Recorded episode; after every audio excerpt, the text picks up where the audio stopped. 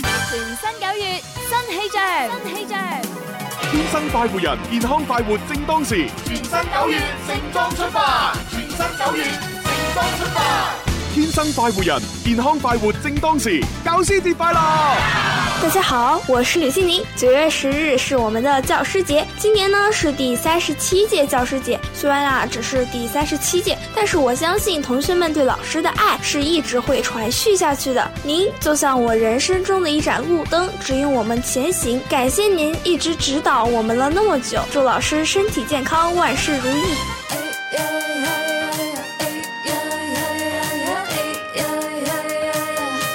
天生博彩，天生精彩，天生我中意，為你喝彩。哦，天生 happy，天生得意，天生我願意才沒法改，天生愛世間萬物不相解。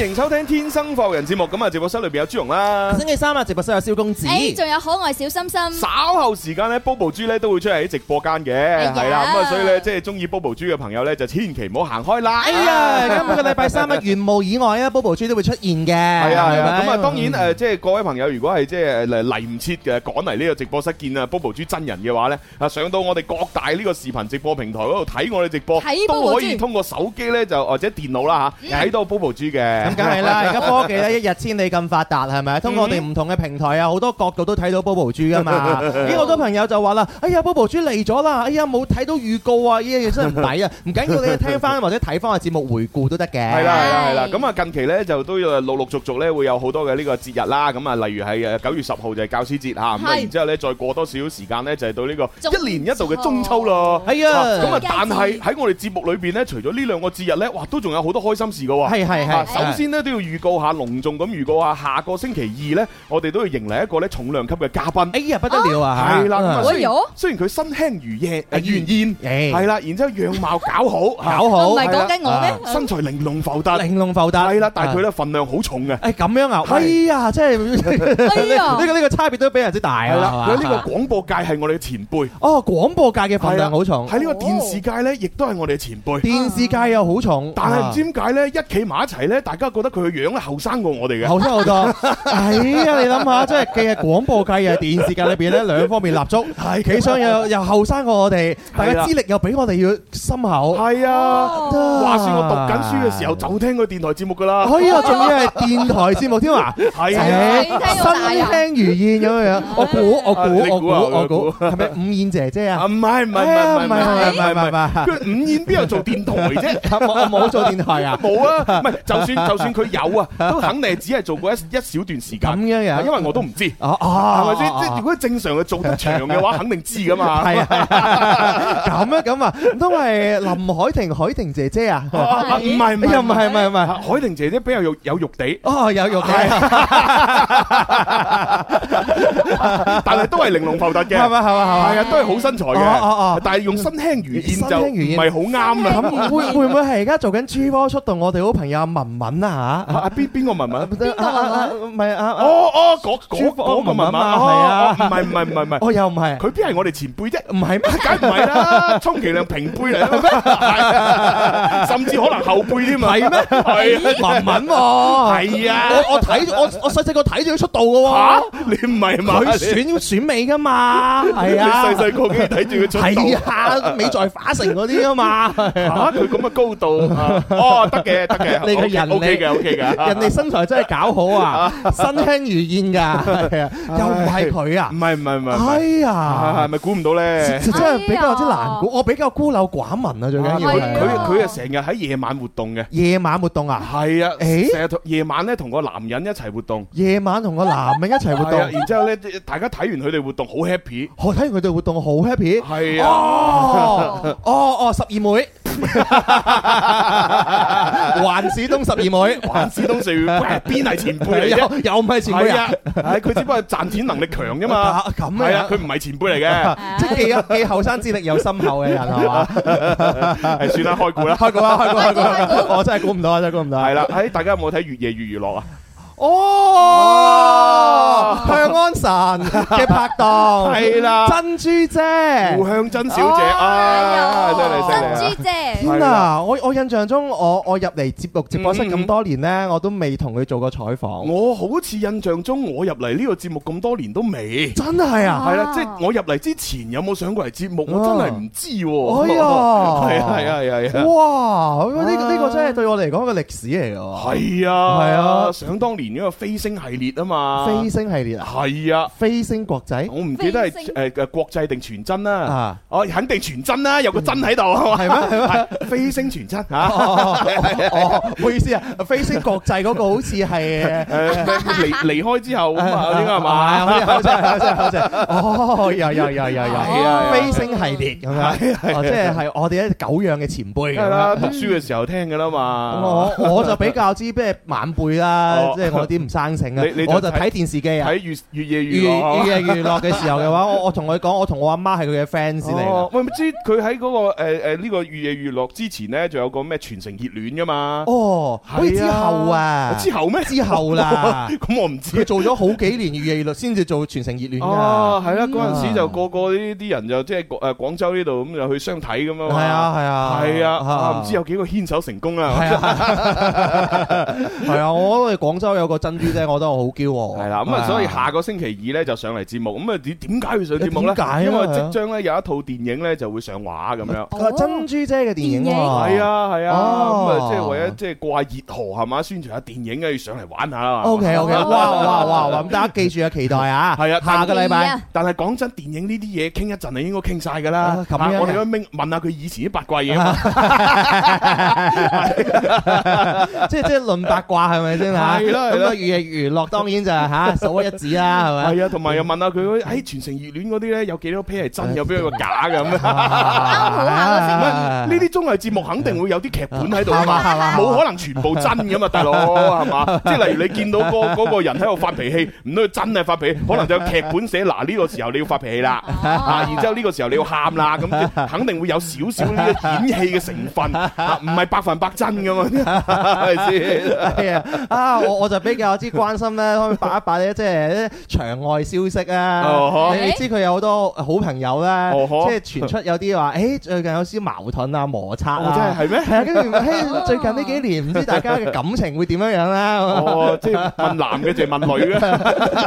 咁咁咪咪珍珠姐啊嘛啊，女啊，係哦啊。，我想問男多啲係喎。咩？誒男我唔知 喎，係咩？邊個啊？唉睇下啦，睇下啦。有有有啲嘢都唔係好敢問嘅， 竟然有唔敢 問嘅，畢竟我哋晚輩嚟啊嘛。咁啊係，得罪啲前輩冇人行啊，咁咁啊係，咁啊係咁啊係，所以就要靠啲聽眾啦。嚇係係你哋有咩想問，你哋自己留言。留言啊嚇，到時咧我就就到時，誒，喂啊，珍珠姐，你睇，喂呢 有呢有條留言問你喎，哦，呢個答唔答 啊？係喎，哇喺哦呢姐食緊中午飯 啊！啊，你啲人啊黐哦線，哇，好好餸黐喎！線誒有冇一齊食過飯啊？最近咁樣，唉，傻到咩咁？ 係啊，反正下個星期二咧，就大家就想見阿珍珠姐就過嚟現場啊。係係啦，如果你真係嚟唔到，咁睇視頻啦。係啊係啊，記住啦，就係下個禮拜二啊嚇，嗯咁我哋啊節目嘉賓就係胡向哦，嗯真，原來十四號啊，係啊，情人節嚟哦，都㗎，算係㗎。係啊，凡係十四號即。係每個月嘅十四號都係情人節啊嗯嘛，情人節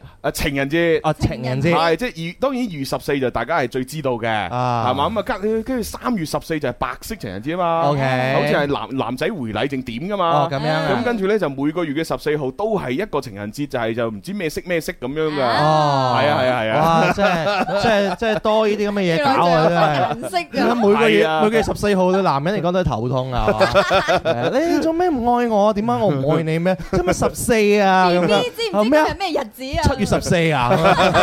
我又係啊，就過七月十四，係啊，跟住唉，放心啦，B B，我已經準備好到別墅俾你啦。咁樣別墅咁好啊！喺邊啊？嗱喺嗰度咧，馬上燒俾你。係係啊燒俾你就就就哇！仲有兩個工人啊！啊，你睇下，你都未落去，我就已經做好有個準備啦盤。啦，快俾個八字我， 做好準備幾好啊啊！係你啊第時一落到去一到步，哇！喺有有咩前後花園係啊啊，獨立別墅，係啊，係啊工人喺度等緊你，係啊係 啊真係幾好啊！你要咩應有盡有，係咪先嚇？全部都得，生前單止愛你嚇，係啊，你死後我都會愛 你。 跟住個 B B 話：我唔制，我要你陪我，咁啊弊啦！唔緊要啦，有有指責自己啊 嘛，自自自殺自己。開通咁嘅業務 啊嘛，係咪？誒好啦，咁啊好啊嗱呢呢個就係我哋嘅嘉賓嘅預告啦嚇。嗯咁啊另外咧，亦都要預告下咧，就係喺今個星期四啊，即係九月九號，咁啊嗯就會有咧就係第二屆廣州直播電商節咧就會開幕啦。哦，即係咁樣聽日㗎啦喎。係啊係啊哦，好快。咁啊一路持續到咧九月二十八號都係呢個廣州直播電商節。係咁啊，我哋天生發育人梗係嚇一一一定要撐啦，係咪先？誒絕對要係啊啊，！呢個呢個市政府嘅一個舉辦嘅大型嘅直播活動。係系啦，咁我哋天生發號人咧喺呢個期間咧，都會喺我哋天生發號人嘅抖音號啦、淘寶號啦，同埋微信嘅視頻號咧，都會即係做直播，帶好多優惠俾大家嘅。哇係啊辛苦，啊跟住從聽日開始嘅話咧，我哋啊嗯基本上每日啊吓，咁啊持續到去九月二十八號咧，呢嗯個廣州電商直播節吓，係啦係啦咁係啊啦都可能會見到我哋嘅身影啦，嗯或者見到我哋天生快活人啦，因為畢竟我哋就快到呢個十月二號啊嘛，係係啊係啊咪？係啊個周年慶之前呢，個直播節咧同我哋一齊玩，希望大家嗯共同參與。咁啊，我哋已經定咗咧，就聽日誒開幕第一夜咧，我就去做食播啦。啊咁樣啊哇係啊係啊直係播啊啊，哇我就去誒同大家打邊爐。打邊爐係啦，哦咁啊，因為最近咧有一間咧新開嘅一間誒打邊爐嘅店，好好食。哎呀呀嗯係啦，呀我呀我！琴晚率先去試咗菜啦哎。呀呀呀呀好！正，有幾款嘅鍋底啊啊，咁啊賣得最好嘅鍋底，因為佢試業啊嘛啊，試業期間咧賣得最好嘅鍋底咧就係呢個香辣鍋底同埋呢個菌菇鍋底。哎菌菇哇啊點琴點晚為之菌菇？啊！即係即係用誒，啊用啲例菌例如茶樹菇啊、冬菇啊、啊誒誒金針菇啊等等整嘅湯底咯，哦咁養生啊 See you tomorrow，啊好正！係咪？你琴日食咗咩湯底啊？誒就係菌菇再加香辣，係嘛係嘛？非常好食。啱啊！哎呀呀呀呀呀呀！ 咁啊咁聽日跟住再食多一次係啦係做直，播啊。聽晚我就同大家去到嗰間店裏邊咧做食播，食播係啦。咁啊，大家記得要入嚟我直播間嗰度咧掃貨啦。啱嘛？因為咧，啊我嗱我啊我預預告一下咧，有有有有啲咩優惠咧？嗱，最誒其中一個優惠咧，就係可以用十九個八定係十九個九，我唔記得啦，就係秒殺一百蚊券，秒殺一百蚊嘅哇咁正啊咁咧！咁好，就係喺你係嘅啊直播間可以秒殺到係係嘛？啊！哦，你諗下，你只要攞誒廿蚊有找嘅價錢，就可以換到嗰間餐廳嘅呢個一百蚊券，係幾正！啊你就可以享受到 同朱紅享受到同樣嘅快樂，係咪？係啊， 係係一百蚊基本上嗱，鍋底啊、茶位費啊，甚至乎嗰啲菜啊、飯啊嗰啲，基本上免晒啦。係你去盡情點其他肉食啊！啊，係真係真係真係不 得了！誒，咁點聽日點樣去到你直播間啊？關注啲乜嘢我啊？冇，我咪直接誒好喺嚟我嚟我平時嘅帳號咪得咯，平時商號。平時帳號得㗎啦。你你知啦，我我哋每日嘅話咧，由潮水般嘅新 聽眾咧，咁咁啊係咁啊 聞訊而 至咁啊，咁啊平時直播間係乜嘢？係咪係咪抖音平台啊？係啊係啊，係啊哦啊哦哦，你你搜誒呢個誒誒我個名啊朱紅啦，啊啊或者你搜誒直接英文字母 G E C 再加係阿拉伯數字八八八，八八八。係啊啦，G E C 八八八，你 G C 搜八到八我八，啦。好嘢好 嘢好嘢！記住啊，唔係唔係醫療節目啊，唔係唔係醫生啊，係個食播嚟㗎。係啊係啊係啊，咁係啊啊關注佢啊！首先聽日就會有個優惠啊，係即係十九個幾啊，有成嚿水喎。Ờ, 係啊係啊，啊咁啊，聽晚係黑咧應該六點半到七點呢段時間就開㗎啦。係係咁啊，大家有興趣誒打邊爐嘅，你就入嚟係 啦。啊係啊係，講起打邊爐，唔好咁 勞嘈。今日我哋同大家一齊咁打邊爐， Good, good, 同佢 good 邊爐底有四條友 仔。笑死嘅真咩係。菌咩菌哎呀咩，菌我好好奇哦點啊啊，即點係啊琴日你一個人去食哦誒，哦即係一個人就冇同女仔去食啊？誒呃都算有㗎，有啲哎呀有啲女工作人員咁咁樣工作人員啊都算有， 係嘛係嘛係嘛但係唔關我事啊！佢有佢食，我有我食啫。 咁樣樣啊？係啊，即係坐對面嗰啲遺憾冇咩咯，係咯。我我理得佢係係係邊個咁啊？有嘢食梗係食咗先咁樣啦。係啊，有食唔食最大惡極 咁聽日咧，聽日咧，聽日係啊嘛？我哦聽聽日啊，不如而家就開始叫大家，即係如果可以同哦朱紅一齊拍住食嘅話，我咁啲女仔係咪？而家報 名啦，我俾大家咁咯係啦，排真係隊排隊嗱，而家到嚟我哋節目結束咗，仲有一個鐘頭嚇。如果大家有興趣 嘅，有識之士嚇，女性女性咁樣樣，係啊你你自覺同阿珍珠姐差唔多，樣貌身材都覺得 OK 嘅話，年齡段咧，係啦，年齡段冇誒二十五歲左左右右，哦，誒呃最最好三十歲以下啦三。十歲以下，係 即係我二十五左左一樣嘅都唔制啊，三十歲以下啊系，啊啦，啊诶，十歲以上，三十歲以下，十歲以上 青我少年啊，我嘅範圍好好廣，講 好講好講，係即係最緊要食啊嘛，係咪？冇錯係冇啦，錯，大家可以報名啊嚇！係啦我哋今日全平台留言話，我要報名，我要同朱紅食 早誒食飯咁樣食食飯咩啊？食咩啊？但係你你齋報名唔得喎，你一定要發一張誒誒自拍自拍先。啊自拍。你冇自拍嘅話咧，嗰啲報名係作廢嘅。哦，好啊，係啊，我我我我哋我即係我呢啲咁膚淺嘅人睇樣嘅啫嘛，啊唔唔睇其他嚇，嘢嘅。啊係可唔可以就借就就珍珠係啊。姐嘅就相？就睇 啊，不如咁啊！嗱，如果你發相上嚟，一經哦我哋覺得，哎，OK 嘅，我去食飯當晚，你咪送幾張券俾佢哋咯哦，，又得啫，係嘛又得啫。就咁樣樣係啊，啊，誒，甚至乎我因為誒誒，聽晚咧我直播完之後咧都要食大餐嘅，係係啦，咁我哋除咗送券都可以喺呢個直播完之後咧就一齊食大餐又得。哇！啊即係食完又食啊，真可以係。宵夜喎，真係嗱，我同大家講呢個好優惠啊啊嚇！正啊正我啊哋幫我哋幫大家爭取到嚇，到到兩點之前 截止，發相上嚟，各位各位 女仔誒十歲到三十歲係咪之間？系啦，記住係自己嘅自拍 喎，啊你你唔好求其立張靚女相發出嚟，喂我嚟嘅， 咁啊你發發咗個 Angelababy 上嚟，係啊 係啊係啊佢佢叫叫咗過嚟，我唔係㗎，我肥媽 咁樣。唉，咁你只係喺門外邊等一等，發咗過嚟，結果發現佢高罩大汗啊！水未滾，等一等。係啊係啊係啊，好啦，咁啊就反正大家想打邊爐就入嚟玩啦吓。係啊，咁啊，然之後而家呢，我哋準備要開始進入到節目嘅正題啦。哦啊啱先我啲全部開場白嚟嘅，啊！有啲長咯 係有喎，啲有啲長，有啲長我啦。我我哋節目傳統啊，開場白係精彩喎， 精彩喎。係啊係 啊，正題嗰啲基基係啊本係啊上後係啊邊又冇乜嘢係嘅啊。係啊係啊，冇乜嘢就係循 啊。規蹈矩做節目，係啊節目進化到咁樣樣，真係先唉 河。不得了啊！真係嗱，聽首靚歌啊，我哋開始分享情感故事。今日有情牽一線同埋星 show you。耶！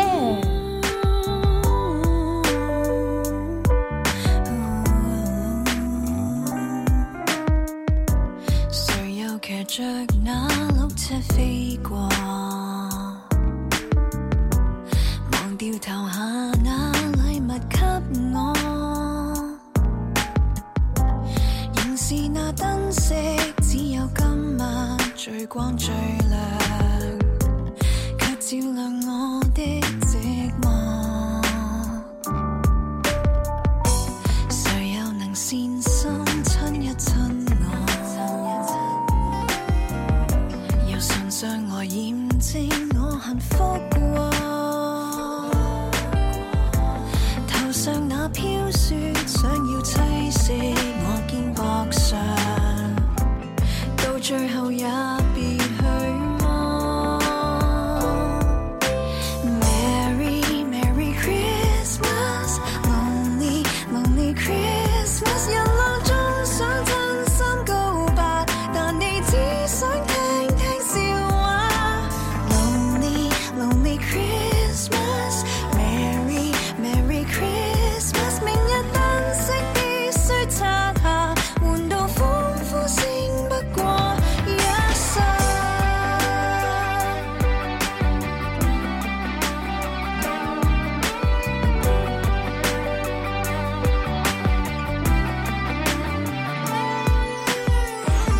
誰又能善心親一親我？由唇上來驗證我幸福過。頭上那飄雪，想要棲息我肩膊上，到最後也別去麼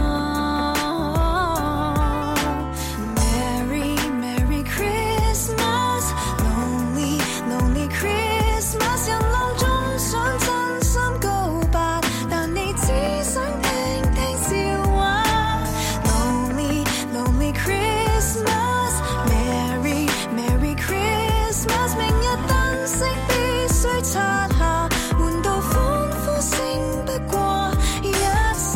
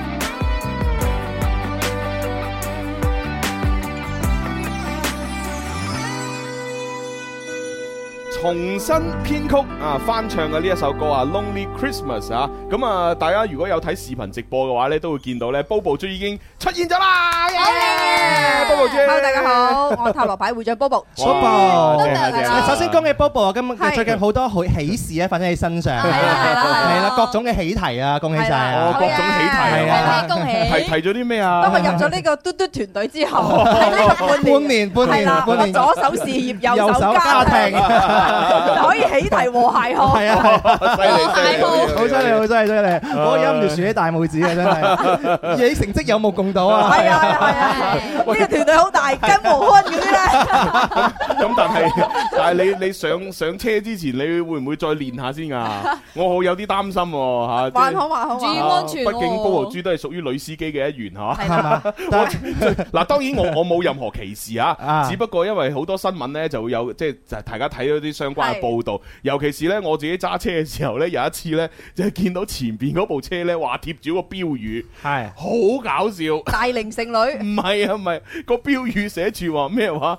誒咩誒誒誒，本車是女司機。誒方圓十里寸草不 生，跟住跟住我咪我咪即係等佢誒誒呢個紅燈嘅時候，我咪誒誒開佢隔離一望一望，啊真係女司機啦，哎呀哎呀哎呀！俾佢家就伙特登貼個標語喺度，啊係啊，方圓十里寸草不生，即係好危叫大險啊！叫叫啲人嗱，你唔好撥我啊！啊嗱，我女司機嚟噶，嗱，你唔好嗨咁埋啊！我女司機嚟噶，小你小心啲啊！我一個唔覺意吓，啲朋友 真係啊，都中意咁樣玩啲爺語啊，係嘛係啊好搞笑但係我都相信咧，大部分女司機嘅話咧，肯定嘅車肯定好穩陣嘅。係 Bobo 豬絕對又係女強人，係咪先？更加好穩陣啦。幾時市場急殺啦！戰場急殺。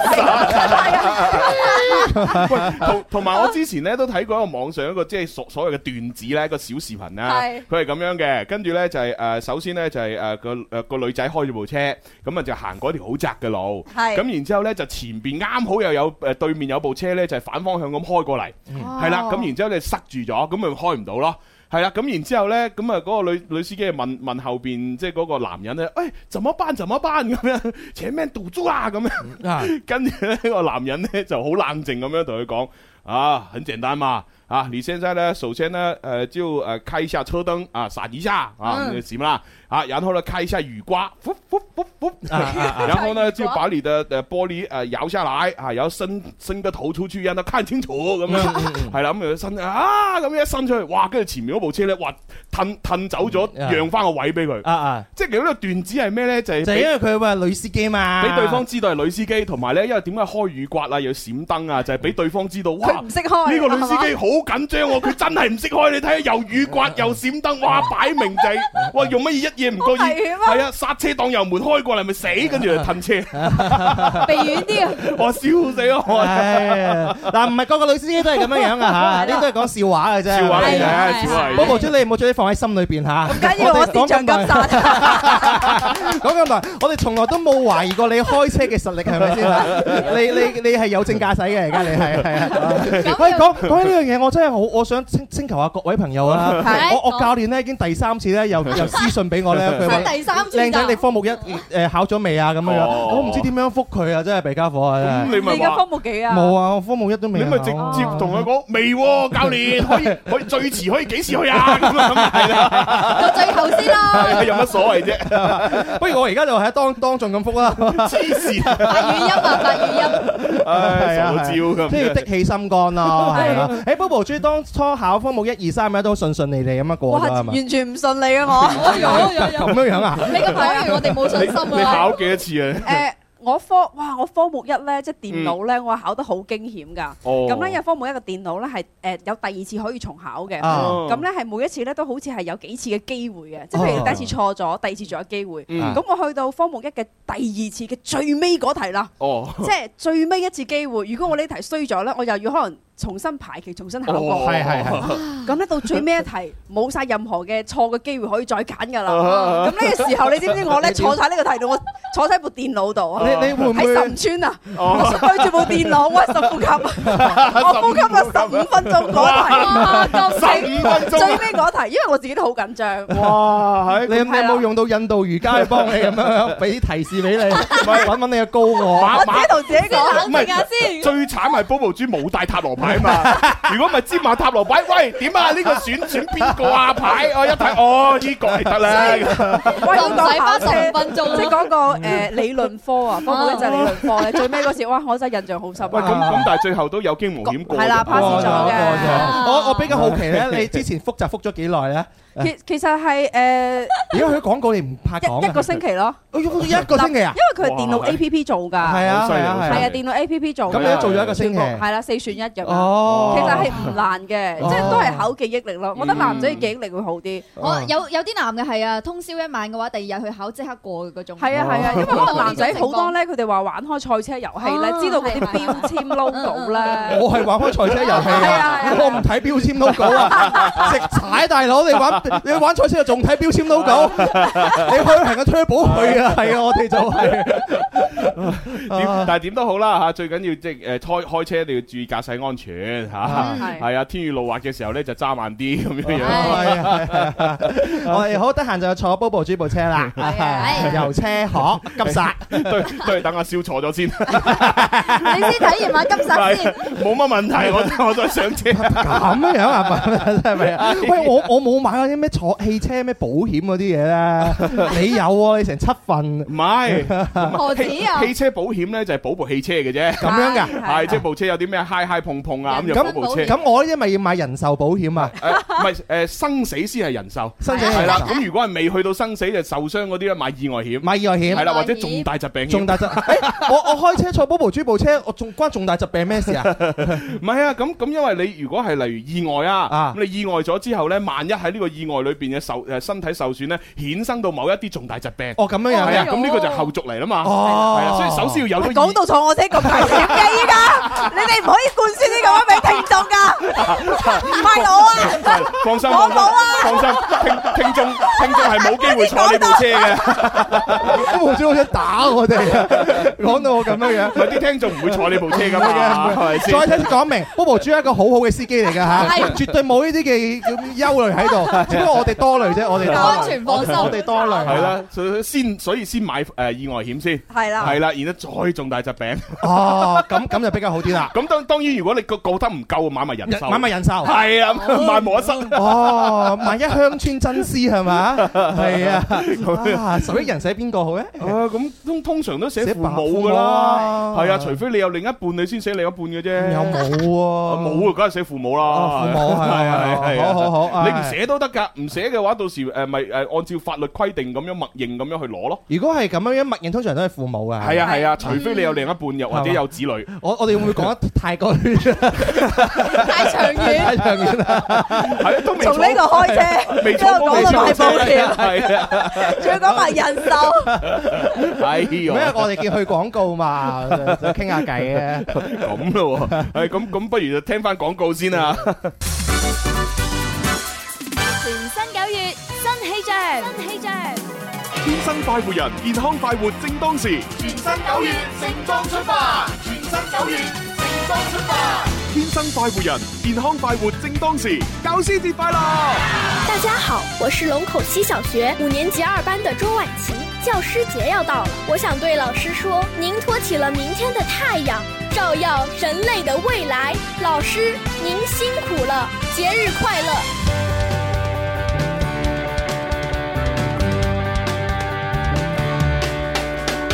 你我精神的每天，齊留下年輕的笑聲。快快登上這歌聲，求齊來成為天生快活人。翻嚟第二部分《天生快活人》節目直播室有朱容啦，嗯蕭敬元、蕭公子，誒，仲有心心啊，當然仲有我哋嘅 Bobo Bobo。豬，係啦，大家好，我係 Bobo 豬，係啦，咁啊啱先咧廣告時間咧，我哋已經咧就幻想咗一次咧就係坐 Bobo 豬嘅車啦，嗯係啦，跟住咧就已經係買埋啲咩誒就係呃誒意外險係啊冇啊、啦冇啦重大疾病險係啊啊同埋人壽保冇險。錯冇錯，包保一個萬無一失啦，係咪先啊？非常之穩陣嘅一仲要件事寫嚟邊個名啊係？啊，咁所以咧，如果大家想聽翻啱先嘅內容咧，記得我哋節目係有重温嘅。係啦係啦，啦，啊我哋非官方上傳就會有完整版，包括係荔枝啦、企鵝啦，同埋喜馬拉雅咁樣。不過喜馬拉雅呢，就盡量都唔好揀啊，因為佢成日都冇歌曲版權啊。嗯我哋播一啲歌，佢一冇版權就成期節目下架。係係啦，哦咁所以好多聽眾問：誒做乜唔更新啊？唔係係啦我唔係啦更新，係佢下咗架啫。係嚇，嗯咁荔枝就比較穩陣嘅，嗯嚇通常都 OK 嘅，係係嚇 咁啊咁大家聽嘅話，我哋有好多嘅途徑可以聽翻我哋節目嘅重温嚇。嗯咁好多朋友就開緊車或者聽緊你收音機咧，就我哋所講好多節目彩蛋啦嗯，大家聽唔到睇唔到唔緊 要嚇，通過我哋嘅節目重温咧就睇翻。係啊，冇錯係啊。嗱咁啊，今日咧，我哋喺講星 show U 之前呢，要先做咗一個誒短短地嘅情牽一線先。係啊啊咁啊，因為我哋嘅誒話誒星座話題咧，就係由嗰一封來信裏邊咧，就係誒誒衍生出嚟嘅。咁樣樣啊係啊係啊係啊哇！喺今日嘅話真係頗為之誒複雜嘅驚喜。 係啊係啊係啊！咁我哋馬上開始情牽一線。我相信我相信一定有一個路口，一定有一首歌係我哋共同係經我哋過共。同聽過，我相信我相信因為有你，永不錯過。卑躬屈膝的花，為都市腐化，零落時擦亮這個家。但仍有過你太吧，不怕倒下，花開花飛花似畫，經得起變化。好啦，咁啊，首先讀出呢一位男聽眾嘅來信啊。咁啊，佢叫咩名就唔講啦，又係要保護保障翻佢私隱。哎呀，男聽眾寄過嗯 嚟啊。係啊，佢喺微信嗰個誒誒誒，我私人微信嗰度留言俾我嘅。 OK，係啦， OK 佢咧就話朱紅哥有件事咧，我困誒困擾咗好耐係啊。啊！我老婆咧，佢係一個扶弟魔咁樣，扶弟魔，大家知道扶弟魔係咩意思啦？因為啊係啊我聽我都唔知啊，係嘛我第一諗係哈利波特，嗰個伏伏地魔，伏地魔。 伏地魔係啦，呢個扶扶弟魔咧，當然就係話扶持細佬細佬嘅魔鬼啦。係即係去到入魔嗰種啦細。佬話咩都會每個幫家姐都會係幫細佬嘅，係但係幫佢都有個程度嚇，係幫啦到好誇張嗰種咧，就叫入魔，就叫扶弟魔啦係。冇錯吓啊，咁啊睇下嘅扶弟魔係點啦吓。咁啊其實咧就誒，我同我老婆咧就今年咧就啱啱咧攞咗呢個結婚證，嗯，咁咧就準備咧要擺酒噶啦。哦，但但係咧佢係做咗一件事情咧，令到我咧好想同佢離婚。哎呀，啊嗱，酒都未擺就想離婚啊！係咯，係咩事已經啊去？到擺酒，通常都係好愛好愛嘅階段㗎咯。啊，好啦，咁啊睇下詳細啊。啊，我同我老婆呢係大學同學嚟嘅，咁啊我哋讀同一間大學啦。咁啊不過誒我老婆呢係湖北嗰邊嘅，好味，係湖北好啊湖北咧，啊好啊好味啦，好好味講唔係應該嘢。苦苦鼻啦。虎 鼻唔啲，係唔係苦難，苦辣苦苦苦虎鼻鼻啲，誒好啦，誒我哋呢大學誒一畢業呢，就誒馬上呢攞咗人生當中呢最重要嘅嗰張證，哎呀就，係結婚證咁樣啊。哇好浪漫哦，畢業就攞結婚證係啊，畢業就攞啦。哎係啊呀，咁啊，誒、我哋咧喺上個星期啊，雙方家長咧就出來誒、呃出嚟咧就開始傾咧就係擺酒嘅事情啦。哎呀，咁啊，同埋一啲注意事項啦，同埋禮金啦，咁樣。啊咁啊，原本咧就決定咧喺十月一號要擺酒。哇，國慶節喎， 咁啊喜係喜上加好喜多咯。好多人都係揀哦，國慶係啊，㗎，即係係大家又有有假放，因為湖北啊嘛。啊，咁如果你話擺酒，咁你誒嚟廣州擺，咁湖北嘅朋友就誒嘅親戚可以過嚟。哎呀，啊係喎，如果你喺湖北擺咧，廣州嘅親戚可以過咦去。又係喎。啱啊！哎，又到啱啊每年一所謂嘅金九銀十啊係咧啊，都係呢個結婚嘅一個當造嘅時所以間。十月一咧就特別塞車，犀利犀利係啊，好啦，，嗱十月一一嚟擺酒原本吓，係啊好，咁啊因為呢，誒誒，但係因為我老婆細佬嘅原因，咁啊令到呢我哋擺酒嘅呢個計劃呢就係擱置啦。哎哎呀呀，係啊，點解要擱置呢？哦？原因係咁嘅吓，我老婆嘅細佬呢就因為呢沉迷賭博，哦啊咁啊輸咗好多錢，哎呀，於是呢就喺網上呢就係誒呃借咗網貸三十萬。哦，咁啊，因為呢，佢根本都誒、呃、還唔到呢個呢條數。誒、然然之後呢，我外父外母亦都冇閒錢啊，亦都冇辦法呢幫到誒佢、呢就係、還錢啦。嗯，咁啊、再加上呢，佢呢又準備要同佢女朋友呢就係、攞證同埋結婚擺酒。嗯，咁、於是呢，外父呢，誒、誒外父外母呢就決定啊，喺我同我老婆原本定好嘅禮金啊，由十八萬八就一路追加到八十八萬八，哇！就話哎哎哎哎，小小伙啊，我跟你聊點事情啊，这这这这礼金的十八万八好像不夠啊，啊，太啊少我了们，來到七十萬了，八十八萬八，好不好？啊好意頭啊！ 你你話呢啲追加禮金本來就一件唔係咁鋸嘅事梗係啦而且佢肯定會知道追加禮金其中好重要嘅目的係因為幫佢嗰個細佬係啊係啊去還呢個三十萬嘅呢條數嘛。啊啊，真係啊！嗱，話十八萬八定好噶啦，啊變到八十八萬八，啊哈，哇！即係房價都冇寫得咁離譜啦，係啊賣女都 個海鮮價都變到咁 啊！呢個海鮮面太犀利嘅喎。係啦係啦係係啦。咁啊，當然啦，啊係人都知嚇，呢個八十八萬八裏邊咧，肯定咧就包括咗咧嗰三十萬嘅網貸還款啦，啊同埋包括咗咧就係幫佢細佬咧就係誒買屋嘅首付啦，買車嘅首付啦。啊， 咁啊，同埋咧就係誒老婆嘅禮金啦，夾夾埋埋就咁多啦。啊哇，咁其實都唔係好貴啫，嗬。嗱，你諗下七十萬加咗落去，咁啊嗱，佢原本十八萬八啊嘛，其實就係禮金啊嘛。咁如果啊哈你七十萬加落去嘅，咁你減咗三十萬嘅還貸款，即係用四十萬，四十萬就可以喺湖北嗰度俾首期買屋同埋俾首期買車，其啊實都抵仲要喎。擺埋酒喎。係啊，擺埋 酒，哇，都抵喎嘅。誒我我我我捋捋 啊哈下，即係開始咪捋捋十八萬啊嘛，係啊，十八萬十八萬八就係俾老婆嘅禮金，禮金嚟嘅，係而家追加多七十萬，係啦，七十萬咁啊就三十萬係就還還錢還嘅，貸嘅，即係係還錢佢嘅佢仲有四十萬，係啦係啦。哦係喎，系咯，咁四廿萬咪就係俾佢細佬诶买屋嘅首付、買車嘅首付咯，啊哈。其實都抵喎。唔係有啲可能佢分開個分期可能好 長咧，成五廿年嗰種咧，咁咁咁个首期都係要要俾百分之，即係個百分比係诶固定嘅。樣樣噶。Ờ. 係誒係你係對上嗰次買嗰嗰等洋洋 樓咧，係首期係要俾百分之三十噶嘛，係嘛？唔係好似好似唔得啊？唔，得咩而家？好似唔得，因為你首诶诶首次置業咧就可以啊可以係百分之30百分之三十，啊但係你唔係首次置業，好似要俾百分之五十70定七十㗎。哦咁樣係啊㗎，係啊，即係首付要俾咁高㗎啦，係啊之後你再分期還三十五十咁樣樣。系啊，係啊哦，哇！朱容會有壓力 咯，你就好大壓力，好大壓力。你你樓樓太多冇辦 法啊，係啊係啊冇辦法㗎 啦真係冇辦法。我幫你瞓一兩間啦。啊，我哋繼續讀信啊！唉，哇，咁啊，反正就吓要即係包含咗咁多嘢啦。咁我我就诶，我就問我老婆啦，我就話：喂，我點解要幫你細佬還嗰個網貸啊？咁樣啊咁啊。誒誒同埋呢，我點解要幫你細佬呢？俾嗰個買車同埋買屋嘅嗰個首付費用啊？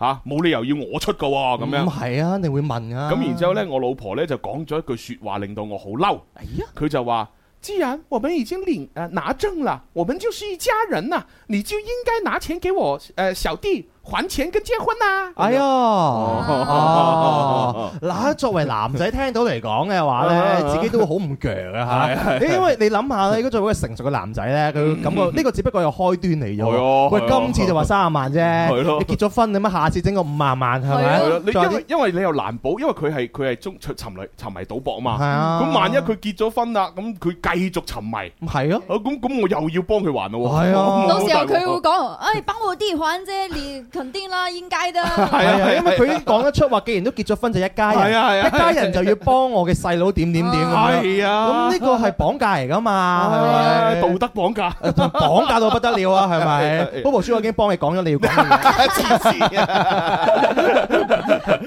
咁啊，不過嗱，呢封信就係咁短嘅啫，佢讀到呢度就冇噶啦。哎呀，哦，係啦係啦，咁哦當然我都有覆佢嘅， 你你點覆佢啊？誒唔結係好嘅，大哥原應該都係咁樣，差唔多啱唔啦。啱啊？我我就話，如果你真係能夠撻訂，咪撻咯。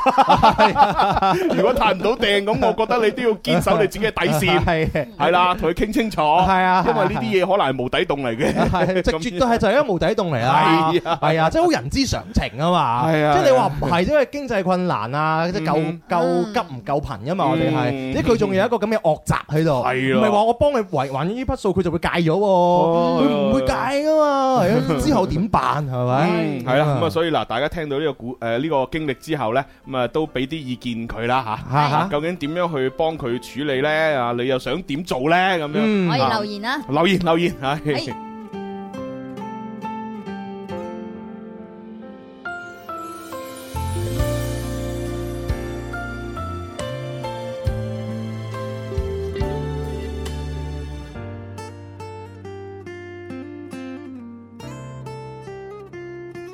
同道生，愿同死。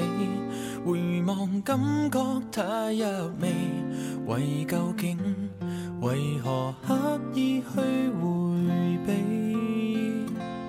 如萬一有燃起，明白今世是場偶遇，還是始終掛念，始終愛着你。風花雪月間，沿途有着時限。飛花有如畫，換來你淡薄離漫，通通也難返。但求清楚記得那刻的耀眼，別了他，是場短促的聚散。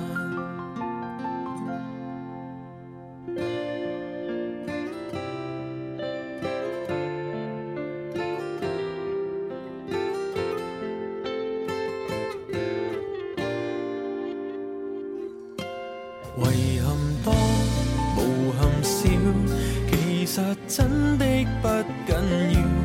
就算少，但仍不知會忘掉。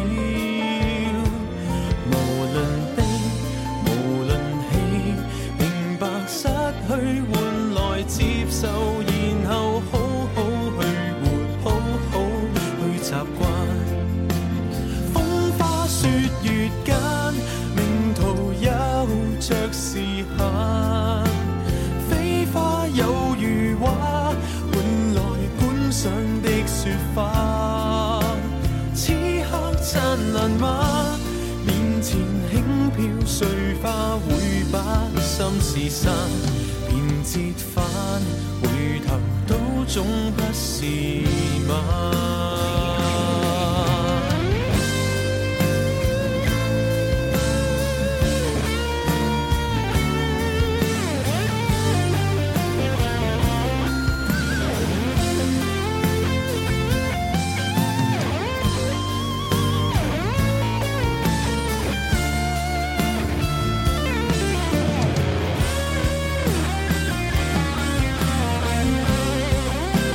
風花雪月間，命途有着時限。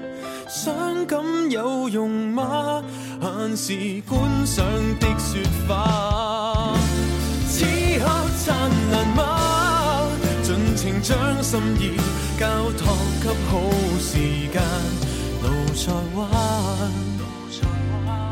未來都衷心期盼，平淡的是日光，明白失去，卻又抱着期待的心，將會遇上一顆心，像你。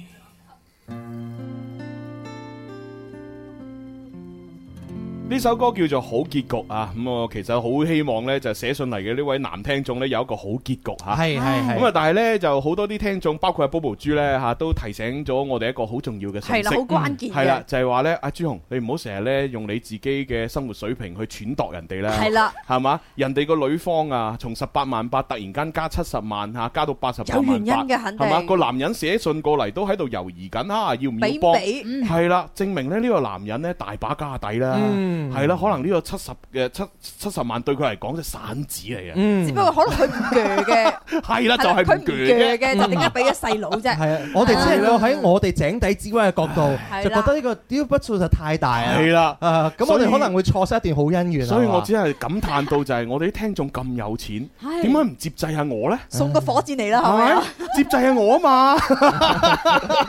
喂，不如聽下 Bobo 大師嘅見解先啦， 係啦，喂，你你接覺觸得類似你覺嘅得 case 點啊？嗱，咁呢個女人就擺到明嗱，我反正我同阿蕭都好唔妥呢個女人㗎係啦，啦，係啦，嗯係咪先？即咁係你但哋兩個都你係覺得咧，一冇定要彎分轉嘅。係咯啊，即係如果我我係呢個男人嚇、即係誒當然我我我唔可以話我係呢個男人咁有錢啦、啊，啊只有我用我而家咁樣嘅生活水平嚇、代入到佢嘅角色裏邊呢，個女人咁樣講嘢，我一定就撻訂噶啦，啊，我一定就就啊唔我唔結啦咁樣，啊係啊嘛朱紅塔定嘅原因可能其實唔係佢唔在乎金錢 嘅。唔啊係在乎 噶，在乎噶， 但係更加在乎嗰啖氣。啊我哋要聽下 Bobo 豬係啊，係啊，你哦你 Bobo 點豬？我覺得點睇你咧，點誒確實咧，睇嗰個嗯阿家姐嘅表現，即係佢老婆嘅表現啦，就係係覺得話，哎呀，都既然一家人啊，係要幫嘅，嗯哼嗯咁我覺得誒喺呢個情情形上咧係可以幫，啊譬如喂，可以幫係可以幫，嗯真係咁但係幫啲啲，哎呀，應該幫晒。哦，係啦，即係譬如誒，老實講，細佬結婚咧，嗯其實正常屋企人咧買屋買樓咧，嗯即係就算有啲疏疏堂親戚咧，我嗯即係我哋以前嘅遠房親戚都係會夾啲錢嘅。哎呀咁樣嘅哦係會有啲親戚係困難户嘅話咧，哦即係有啲手鬆嘅，即叫做大家庭嗯咧，都會湊翻幾萬蚊、幾萬蚊咁樣，哦即係嗰個家哦幾個家庭都會即湊嘅。即係以前嗰個年代係咧，啦啲家庭啊、親戚嗰個嗰個紐帶個感情嘅紐帶係好強嘅。係係即係啊啦，哪怕你話啲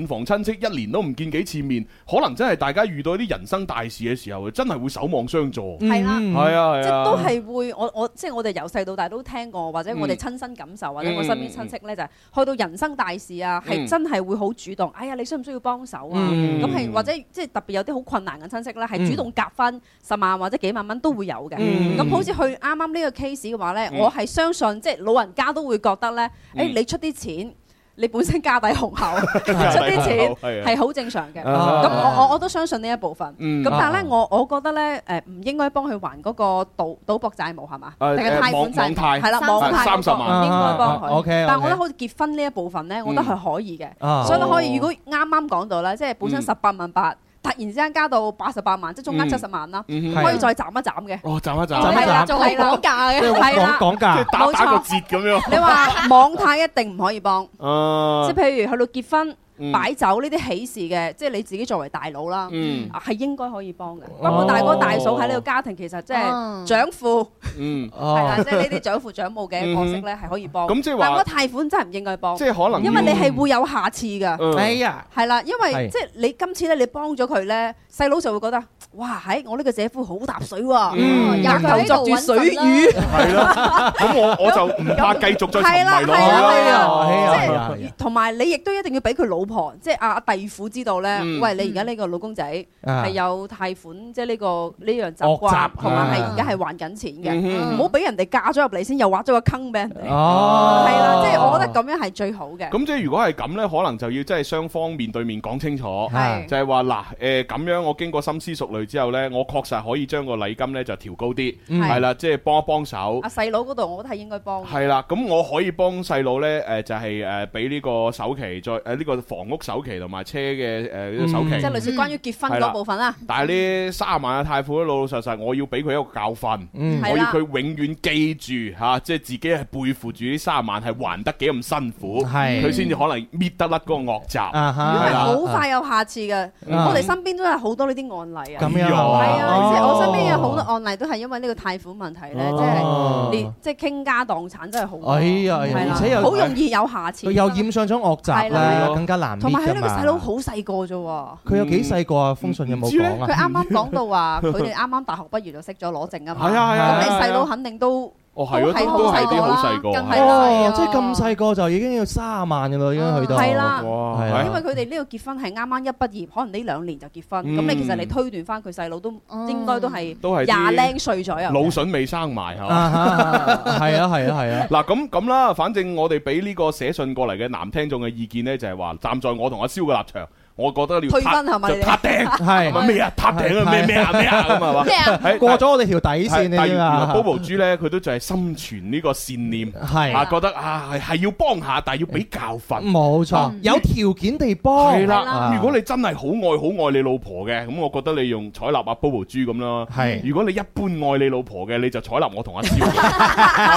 你哋兩個嘅答案就係要分手。喂， 你你部手你部手機係唔好用嘅，你換換個部啦！你仲仲做乜嘢啫？而家 咁多部手機喺度，你啊咩 iPhone 都準備出十三啦，係嘛？換部 iPhone 十三。係啊，因為我我我哋覺得咧，即係或者叫男人叫部分人咧，我哋要條拉嘅，知唔知啊？係你嗰條拉就話哇搞錯啊！你你咁有個底線愛愛愛你細佬愛到已經咁瘋狂係啊，咧。你同你細佬結婚係啦。啊，即係我哋自己會比較有少少失 望啊，係咯。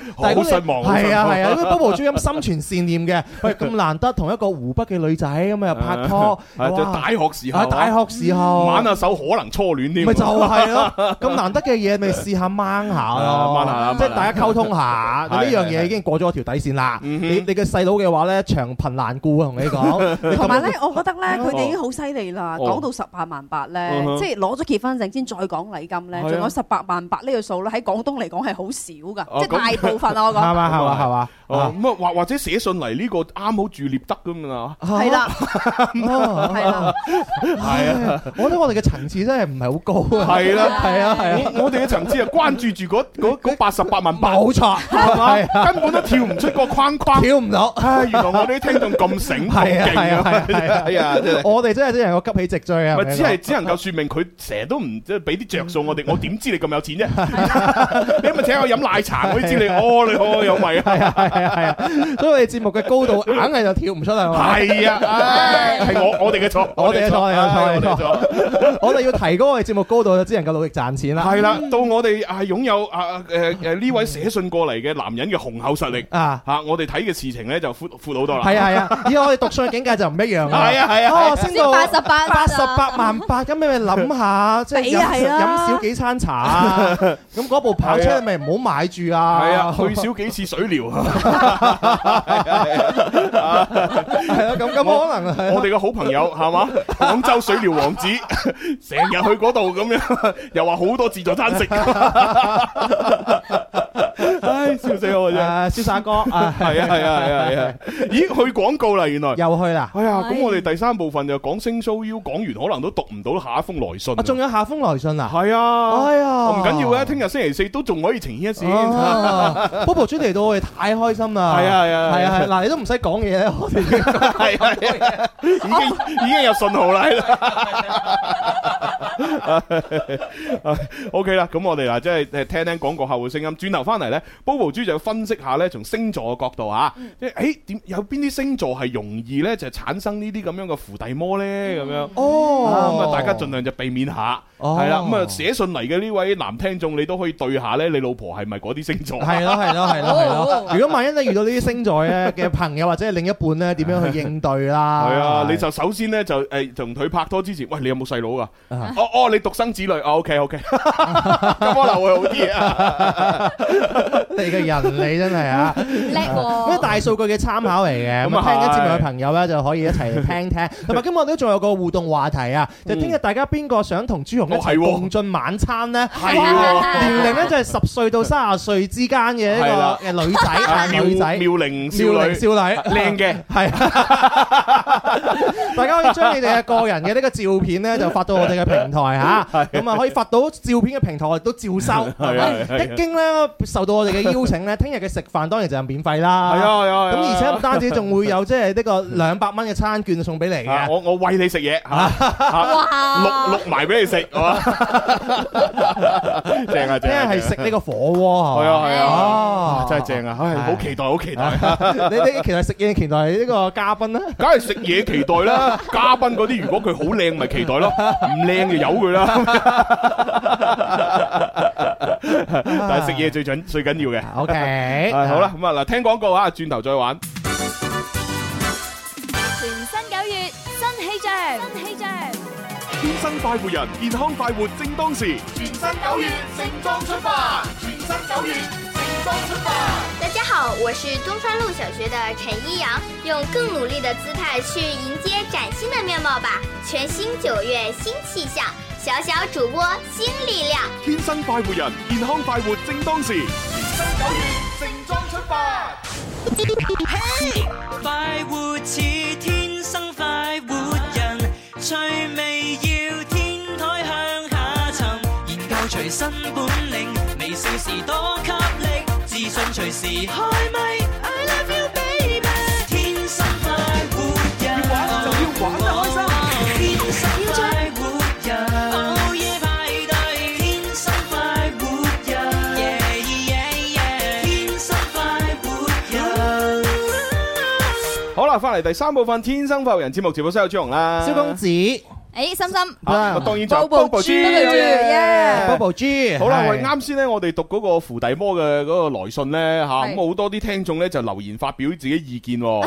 嗱，呢個你的故事裏的啊，唔係你故事裏的肥仔呢位朋友就話咧，我覺得咧，如果係我咧，就禮金照舊十八萬啊八。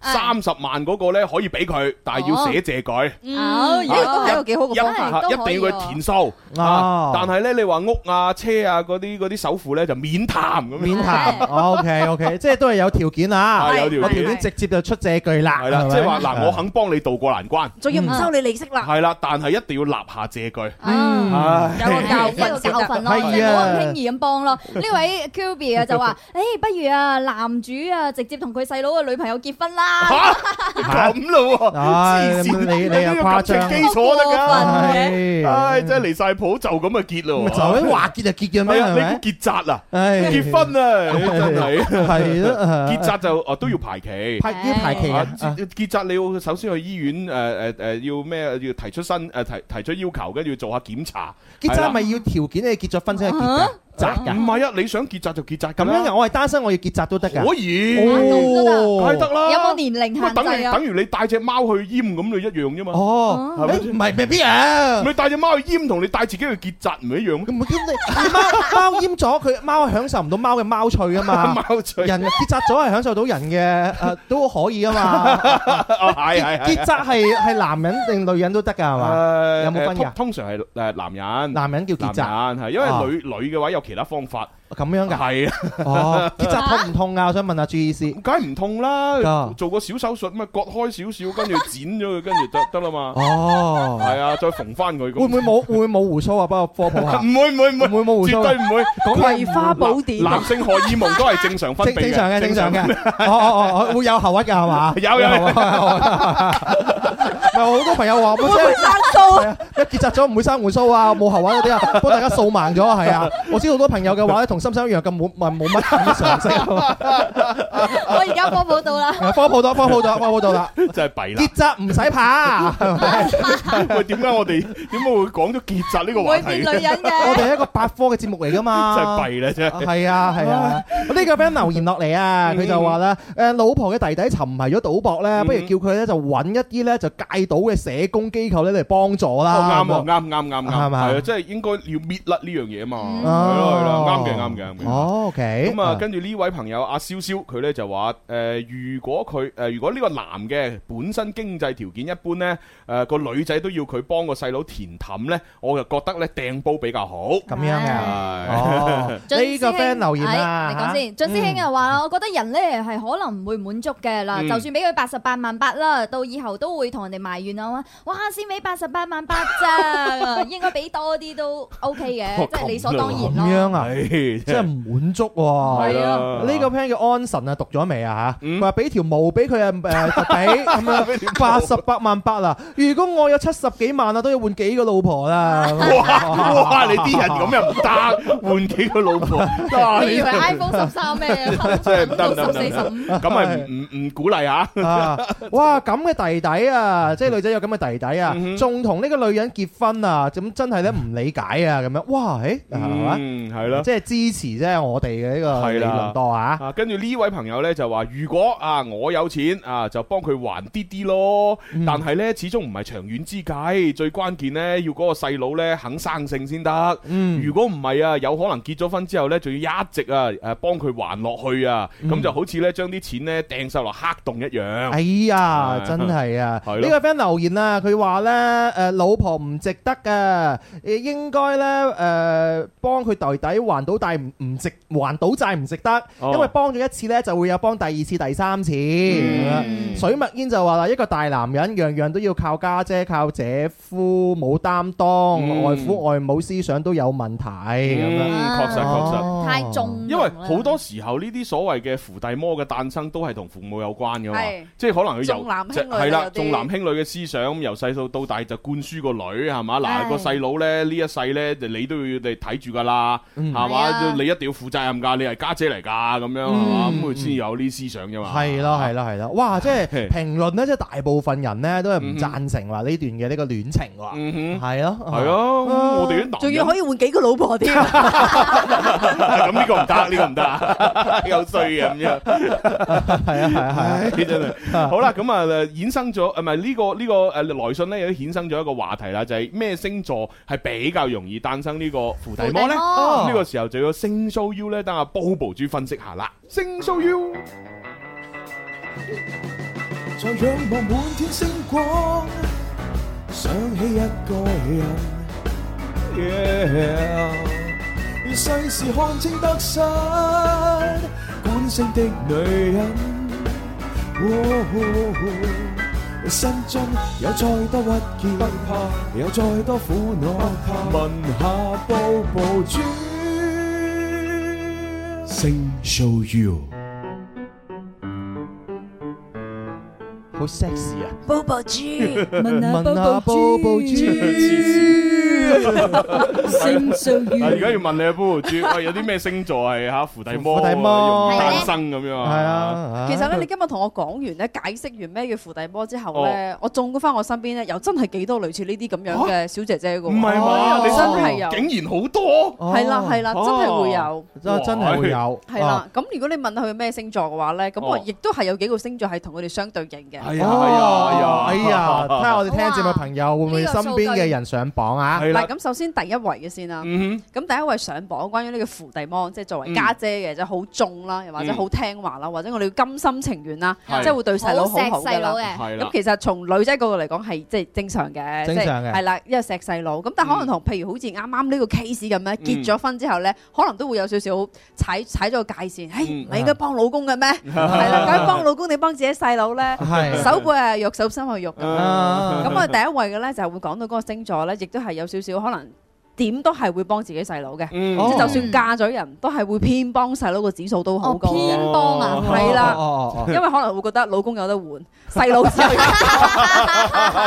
咁又係哦啊係啊。呢個又係大條道理喎，但係作為每個女工聽到都唔開心咯。啊係係 係啊呢個第四呢個呢個呢個天呢個就係我哋嘅天蠍座。哎呀，天蝎蠍座係啦，點解哎咧？因呀為天因為天蠍座咧對婚姻咧，佢會覺得咧係排喺第二位嘅，因為佢好渴望婚姻，但係佢覺得咧婚姻嘅忠誠度咧係一個好大嘅難題。嗯但佢覺得咧細佬即係血緣關係咧係可以永遠忠誠嘅，哦所以佢一定會偏向於家庭嘅嗯家庭關係，就好似啱啱好似誒類似呢個啱啱寫信過嚟啦，伏地魔我，哋會明顯咁感覺到咧，即係誒呢個老婆咧係一定幫細佬嘅。嗯哦老公就話加多七十萬就係啦，八十八萬八咁樣。 係啊，咁多嘢講做咩啊？係八啦十。八刀仔，係啦，我哋既然都結咗婚，就一家人啊啦。係啊係一家人，你細佬唔幫你係咪人你嚟肯定要幫細佬㗎？啦。哦，所以天蠍座嘅機率會大啲喎。冇錯大媽好彩我都吓唔係太多天蝎座嘅女仔朋友，啊，係啦，而啊家亦亦都對佢哋冇興趣。啊係嘛係嘛，如果唔係慘係啦，嘛係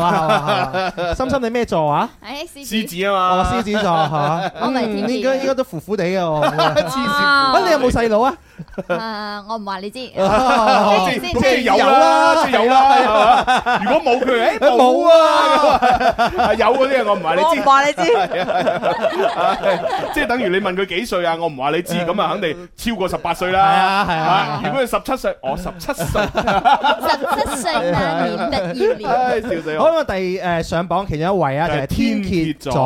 嗱，大家小心啊！好咁啊，仲有仲有 啊，咁我哋今日講三個星座我嘅。哦有三個嘅，咁第二個係邊一個星座邊個咧？星座咧？啊咁第二個星座咧，本身咧對家庭嘅觀點係好睇重噶，哦即係會比較聽爸爸媽媽話，即係父母嘅嗯話。咁哦啊可能咧呢個時候咧，細佬生性梗係好啦。嗯咁但係我哋會睇過好多電視劇都有好似係反生微嗰 啲咧。啊即係連阿爸阿媽都唔幫嘅哦，哎就係就真係會揸乾揸淨嘅，佢又冇辦法嘅。啊，咁我哋可能會去到第二個星座嘅話咧，就係屬於比較偏向於聽爸爸媽媽話。嗯聽爸爸媽媽話哦係啦，咁我哋啱啱第三位嘅天蝎座咧，係真係真係錫呢個細佬嘅。啊嗱，出發點有少少唔同㗎嚇。嗯嗯嗯咁呢個第二位嘅星座係邊個咧？石係爸錫爸媽媽聽爸聽爸爸媽爸媽媽媽話話啊嘅，哦會偏多咁咪嘅。孝順嘅星座咯，係啦。听媽媽嗯的話別讓她受傷。啊系啊就係咁咯。第二位周杰倫，好嘢，耶！恭喜周杰倫咪摩羯咗，摩羯座啊，哦應該唔係㗎係嘛？誒唔係，啊唔係嚇死我！我！周杰倫係摩羯座，但我哋第二位係我哋嘅獅子座。哎呀，哎呀，傻心喎！啊嗱，大家千祈唔好啊！嗱，傻心哎啊，係呢啊啲危險人物嚟㗎，唔好行埋去啊！難怪 Bobo 豬睇住我， 唔唔緊要啊，幫我傻心揀個好少少嘅男朋友、老公咪得咯。即係有但係可以佢男好朋友多發發發發發發嗰啲。我哋又會擔心，因為傻誒唔係心心咧， À. 我對比較好啊，我叫心心啊，因為佢係比較聽父輩長係係父係母會比較嗰度聽嘅嗯講，父母佢可能佢話啊，不如錫多啲細佬啦，咁樣佢佢好慘啊，可能佢就會喺同老公嘅對比底下，佢都會幫細佬唔幫老公哦咯。係咁 啊好真係似好慘啊啱咁。真係 慘保啊護！住係啊，哦嗱，所以大家誒誒擦亮你嘅雙眼嚇，係啊，好危險啊！呢 啲啱啱個男主可以考慮下我噶，佢佢唔係加到八十八萬八啊，啊一百八十八萬 八啊，唉真係唔得啊，真係弊啊！千真祈唔係 好啊！大哥你好大鑊！你點知佢係咪淨係得細佬 噶？佢有細佬有細妹，啊細佬三個，細妹兩個，咁點算？五五條花生路。咧？哇！你同佢結咗婚，一個人養佢一一家一一家七口，啊唔係唔係一家八口，哇幾恐怖！係唔好唔好唔好唉，咁辛苦出完差啊，翻去同阿心心即係老婆啊嚇，咁啊入房門啊傾下偈 happy 下啦，一係啊打開房門啲細佬妹全部瞓晒 喺度係係嘛啊。係啊係做啊咩瞓晒喺我嗰張床嗰度啊？冇啊，接濟下佢哋啊嘛，冇飯食啊佢哋。係啊！啲一個唉細佬三十萬，真係真係唔掂啊！真係唔掂啊！真啊，係獅子座上榜嘅，係啦啊如果身邊係獅子座嘅朋友咧，就你可以就啊嚇，留個心眼。係嗱，啦，當然呢啲大數據統計嚇，唔係話所有獅子座啊、所有天蝎座都必定係咁，唔唔係唔係唔係唔啊，只係，不過有咁嘅傾向，係啊啦，自己小心啦。但係係係小心啊小心啊但係，直最播好就間係有話呢種唔傾向一定都係壞事咧，你細佬妹如果生性咪冇事咯係。啊係咯，咯生性冇事咯，係啊係係啊啱嘅，啱嘅啊 好啦，咁啊嚟嚟到最後一個星座喎，嚇咦啊，啊好驚啊天蝎、獅子都上咗榜啦，仲有邊個會上榜呢？嗯，係啦，咁呢一個星座咧，就相比起其他嗰兩個咧，就會顯得更加迷茫。死咯，即係係譬如好似遇到誒呢種手心又係肉、手背手背又係肉嘅時候咧，佢成日都落唔到決定啊。哦，咁我哋前面嗰幾個星座咧，都會一個聽弟弟講嗯錫弟弟係嘅，另外一個聽父母講，即係叫做有啲方法。係呢個咧就係成日，哎呀唔知點做啊，哦哎呀冇辦法啦。喂，咁如果係哎咁，呀呢個稍為程度輕啲喎。但係咧，佢佢冇咗嗰種主見度係啊，咯。所以如果作為老公，我咪可以話：，誒嗱，老婆嗱，我同你作做決定啊，你細佬咁真係唔得啊！嗱，你聽我講嗱，我我可以幫佢寫借據嚇， 咁樣樣可能啊哦，咁好啦，咁好啦，咁會唔會咁咧？但係佢最冇乜尾主見嘛佢最尾會唔會都係話，因為有血緣關係嘅誒嘅原因咧，都會啊盡幫細佬啊。會㗎會㗎都會幫㗎。哦啊。咁呢個就係我哋嘅天秤座。哎呀，天秤啊天秤座，座好彩係小強係男人啫。天秤座啊，係哎啦，呀因為佢好想平衡啊。咦，做咩啊？你最近識咗天秤座嘅女仔咩？哎呀，大 哥，俾你發現咗啊！咩咩咩發現 咗啊？嚇，我講下啫喎，我真係㗎。哎呀，哎呀，唔緊要啦，你問下佢有冇細佬咯，佢冇細佬咪得咯。講下啫嘛，我哋又講下，因為我哋身邊有唔少有啲女仔咧，就哦係天秤座係啦。係咩？我唔係啊覺係嘅。咪我我身邊識嘅，啊哦下次介紹俾你識。 哦，咁啊，哦，所以佢哋會比較容易啲，係對細佬會關愛度高嘅。係啦係啦。哦，同埋好似遇到呢啲手心又係肉、手背又係肉嘅時候咧，就變咗成日阿爸阿媽出面咯，哦自己唔出面哦咯。咁就其實係會好僵化㗎，你明唔明啊？嗯即係會咁樣嘅令到個事嘅矛盾度好大唔。識處理咯。係啦，嗯哦，OK，你怕你咩啊開始擔憂啦問。下有冇細佬妹咪得咯，話唔定佢獨生子女咧。唉，又怕咩啫？咁唔係個個細佬都咁唔聽話、咁唔咁又生係性嘅，嘅，咁啊係嘅。即係唔係個個都咁衰嘅。咁如果佢有即係有細佬嘅話咧係啦，咁其實真係要考有留個心眼咯，係嘛？啊唔係如咁唔如果佢係如果佢樣靚身材正咧，正正其實常就常 O 嘅 K 嘅，係咪先？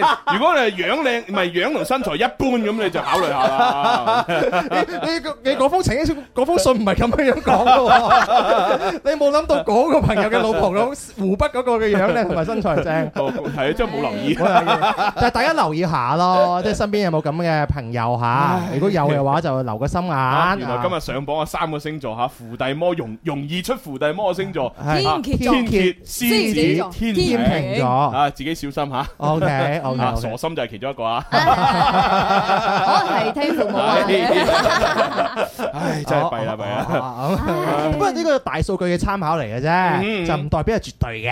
啊好啦，咁啊，承接住呢個咁開心嘅氣氛呢，我哋介紹誒隆重介紹俾大家一個我哋嘅秒殺嘅爆哎版。唉唉，呢個犀利嗯啊！嚇，除滿啊！係啦，之外，好多朋友嘅話咧，屋企啊、係床啊或者車啊，都好需要去除螨啦，唔單止對呢個空氣好啊，對我哋嘅皮膚都好有幫助嘅嗯冇。錯啦咁今日咧推介俾大家就係我哋嘅一個除螨爆品啊！啊植物除螨正誒呢個魔盒啊！哇，魔魔盒係咪打開佢有魔法係嘅？冇錯啦！ 你只要一打開喺屋企放咧，即係周圍嘅十五方啊，廿四小時不間斷咁幫你防護㗎啦嚇！。喂，佢好方便喎打開咗之後，嗯係啊。誒仲有藍色嘅，哦，即係佢打開呢，裏邊係咁樣樣嘅。嗯。係哦而且佢哋小朋友都可以用㗎，所以呃誒有時候嘅小誒嬰兒房啊嗰啲啊都可以用到呢個咦嘅，咁即係好安全嘅。但佢係佢植物精華佢除咗嘛，打開，唔係應該有個可能例如網咁嘅嘢吸住定係點樣？佢即係冇啊，直接哦，即咁打係直直接開啊，打開就可以㗎啦。等佢揮發啊哦，嘛咁幾方便嗯喎。係冇錯係嗯哦，不過我覺得咧，就如果你真係喺誒小朋友房用咧，一定要擺喺啲高嘅地方，係即係小朋冇友俾攞佢攞碰唔俾佢到。哇，好似啫喱係咁啊，啊，因食為咗佢啊嗯佢！睇到哇啲顏色咁靚，一聞咁香，佢都中意攞嚟舐咁。係 啊係啊會啊會啊會啊呢個係要啊注，意啦，係啊係啊係啊係。我幾好啊同！埋咧，呢個誒除螨咧，即係百分之誒，即係零添加嘅，嗯冇一啲殺蟲劑啦，冇農藥啦，所以老少都可以用，喺屋企放就啱噶啦。哦 OK 佢個香味係真係清香喎。係好嗯淡好淡嘅，又唔會太濃，但係嗯佢又會有輕輕咁少少嘅植物清香。哇佢擺喺度就有一個揮發作用，就係起到除螨嘅誒。冇錯啦，即係十五方以內咧就可以擺一瓶咁樣。哦，係啊，咁個幾好喎個範圍都幾大喎。啊係咯係咯係咯。嗱，佢可以例如你擺喺部車上邊，咁係又可以幫車除螨之餘，當香薰用嗯啦。嗯咁啊，又可以擺衣櫃嚇，擺 sofa，擺喺呢個櫃桶。嗯或者係一啲寵物店啊，或者寵物房啊嗰啲咩哦係都可以喎嘅，咁幫咁就可以除螨啦。係啊，係犀利！犀誒利咪可以放喺 Bobo 豬嘅嗰個彬彬嗰度，啊新啊姐。 起起提犀利彬喎彬。嚇，係咯，咁啊，大家為有需要嘅話買翻去，咁啊，嗯即係放喺屋企嗰度咧，就幫助自己咧就除螨，因為螨蟲咧，嗯始終喺呢一啲衣物啊、床啊嗰啲床咧單啊，特喺別上邊係會會會滋生咧，就會令到你又生痘啊痘啦啲，皮冇錯膚啊唔啲皮好啊，膚又一粒二粒啊。而係啊且有啲有時候啲鼻炎嘅患者啊，可能就會哦係唔係舒服啊嘛。我哋哦我哋好朋友啊，彭偉咪係咯，哦，係啊，彭偉佢佢自己誒之前講過自己嘅經歷啊嘛，佢就話咩有一段時間咧係成日都鼻炎，哦，嗯係啦，食咗好多藥都冇用。哎呦，係啦，查嚟查去，啊咩原因呢？咁樣啊啊，？誒後後來咧，佢就好似係唔知係話睇啲廣螨蟲睇係嘛廣告，定係邊個介紹咧，就啊哦買咗嗰啲煙霧劑啊。哦哦，係咧，即係嗰啲擺喺屋企，然之後一打開加啲水就嘣一聲，咁你就要關住道門鎖住佢 OK 自己就要出去，跟住可能一兩個鐘之後翻嚟，咁啲煙霧散晒啦，咁啊樣啲螨蟲就死晒咁樣。啊咁佢就話自從用咗嗰個煙霧劑，就即係啲螨蟲死晒之後咧，誒佢個鼻炎就好咗，哦係啊，佢自己講嘅。誒，但係今日呢款好喎，佢真係唔係嗰種噴霧劑哦係啦啊嗰呢個種就除係螨啦，淨咁擺冇咁麻係煩，呢個好方便。一個去螨蟲嘅神器啦。而且入面咧有一種植物精華叫青花椒精油，哦咁呢青花椒精油啊係好特別，對人體係冇害嘅，但係咧除螨蟲嘅效果超級好啊！即係佢可以直接入到誒、呃即係滲入嗰個螨蟲嘅體內，然後嗰個螨蟲咧即刻就會死噶啦，哦係、效果非常非常好。而且呢一款啊用完咗之後咧，其實都可以誒、呃循環利用，點咧就加啲啲水落去，嚇係。即係差唔多冇晒啦，或者係佢乾咗啊，嗯即係乾成一嚿咁，你加啲水落去又可以繼續用嘅哇，咁用到犀利啊佢用到佢揮發完之後就誒、呃可即以係買嗱換新噶啦。反正咧，你見到呢個罌裏邊仲有藍色固體物喺度，嗯你就可以加啲水咧，等佢又慢慢揮發啊，一 OK 路冇晒嘢啦，咁你就可以抌啦。係哦 OK，可以用好耐啊，幾舒服啊！我哋咁樣打開咗之後嘅話咧，佢個味道唔會好濃喂，咁啊。就嗱，我你話十五方就嘛放直播室就放微啦，波室就除晒滿係啦，啊係啊係啊，唉，點啊點咁啊，擺盒喺度啦，係啊，就擺喺盒度就擺喺度揀個靚位先，係啊係啊誒，Bobo 豬擺咩位會比較啲對除螨又要問下嘅塔靈羅氣牌會啊，勁啲啊？黐線，呢啲都使講究。係嗱，呢個呢，如果你想讀書叻呢，擺文昌位；你想旺財呢，擺財位，係嘛？ 人哋唔係擺呢啲啊㗎啦 你。想姻緣旺嗰擺一個咩桃花位桃花位。 傻啊！人哋起碼擺水星擺，有冇人擺除滿㗎？Bobo 豬，有啊，不過冇乜作用。哦，今日咧我哋嘅直播間裏邊咧會有嘅優惠價嚇，係咁喎，啊幾錢啊？幾市錢啊？場嘅優惠價咧三十九蚊一盒嘅，哇，哇都幾貴其喎。實佢係貴㗎，但咁啊係係，而且佢用好效耐，果好啊用效耐效果好啊嘛嗯！但係今日咧喺我哋嘅淘寶直播間裏邊咧，就直接喺三十九蚊基礎上邊減十蚊，二十九蚊一盒廣東省內包郵。哇！咁啊抵啦，仲要包埋油 添其啊！實呢個都係有需要嘅，守護屋企人嘅呃身體健康啊嘛，嗯即係營造一個乾淨衛生嘅舒適嘅環境啦，好重要嘅。嗯冇錯買一冇盒錯翻去十五係啊方都可以用到啊！嗱，嗱呢呢盒一盒啊，如果係我啊，買兩盒、三盒翻去啦。係幾好啊反正大家搶嗱，啦。你阿爸阿媽又要一盒，係咪？自己又要一盒嗯嚇，你你你個誒對面嗰個嘅阿爸阿媽又一盒，哦係咪？咁你好多噶嘛嘢，係啊，佢好多個對面啊，冇，錯， 好多對面 啊。好多個阿爸阿 媽係嘛？要端水 啊！而而且你要知道啊，好似寫信嚟呢個人咁有錢係嘛？佢八十八萬禮金，你諗下呢個只係十五方嘅大佬，十五方佢只係一個夠佢廁所咋，係係咪先？你嗰個佢嘅誒誒瞓誒瞓瞓覺啊嗰個，誒哎呀哎呀哎呀哎呀哎呀倒咗出嚟。哎呀，因為佢係固體嚟噶嘛，等 佢係啊等佢 啊唔緊要嘅，咪將個除滿效果更加好咯。 係啊，係即係佢間睡房可能都三十幾方啦，你一間睡房你買兩啱啦，係嘛？嗯唉，真嗱，係而家咧去到去到我哋嘅直播間裏邊，陣間會倒數五 秒啊！我激激動得滯， 整咗出嚟啊！你小幾心好啊我！咗佢喎。你冇整到喺呢度都算比較好所以哦我係啊。啊係屋企有小朋友就要特別注意翻啦。呢個咧誒正合量兩百克嘅，即係一支裝一盒裝兩百克。哦啊大家 OK，OK 等時間就去搶啦。係啊，保質期三年嚇，三年啊面積十五到二十平方都可以用嘅嚇，嗯哇！呢個地氈除滿效果好好啊肯！定好好係肯啊定，好佢會揮發㗎啦肯。定好好啊，係啊，蛇蟲鼠蟻走晒我係係哋係啊，啊！嗰個神位啊，大哥。法證咩師神傅，位？ 喂咁我哋係咪要倒數五秒啦？好。誒哎倒數五秒之餘，順便要加埋咪咯。哦，係喎，係啊，又要交俾蘇風明。 show 啊！ 嗱，咁我哋倒數五秒，大家就彈鏈接你就買啦嗯嚇，廿九個九，廣啊東省內包郵。耶好啦，五、四三、二、二一。一 啊！聽日我哋繼續有情牽一線，誒，同埋聽晚咧，我就係廣州直播電商節誒去食波。報名啊，報名！這麼一去，這麼一來，每日與早餐比賽，人疲倦有眼袋，逼車會突然感慨，手機超載，氣喘不來，傳真機裏找戀愛，浮游在這片暴雪深海，緊張到炸斷腦袋，假設實在沒法看得開，事事決意誠實接待，需要愛，不需要愛，我也會精彩。來讓我鬆口氣，一加一還等於幾？三加三可等於四？伏馬這是我奉信的一種真理。小擔心，我輸得起，釋放你並震撼你，天天精彩我跟你。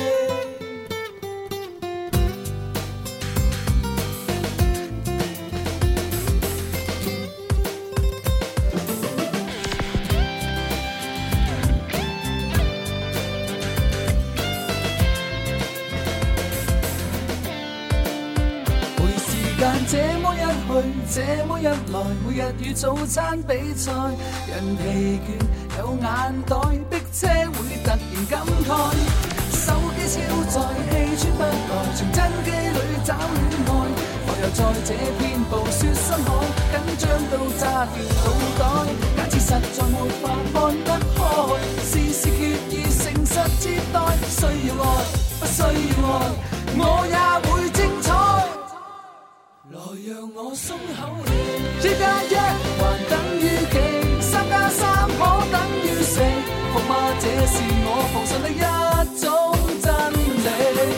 小擔心，我輸得起，釋放你並震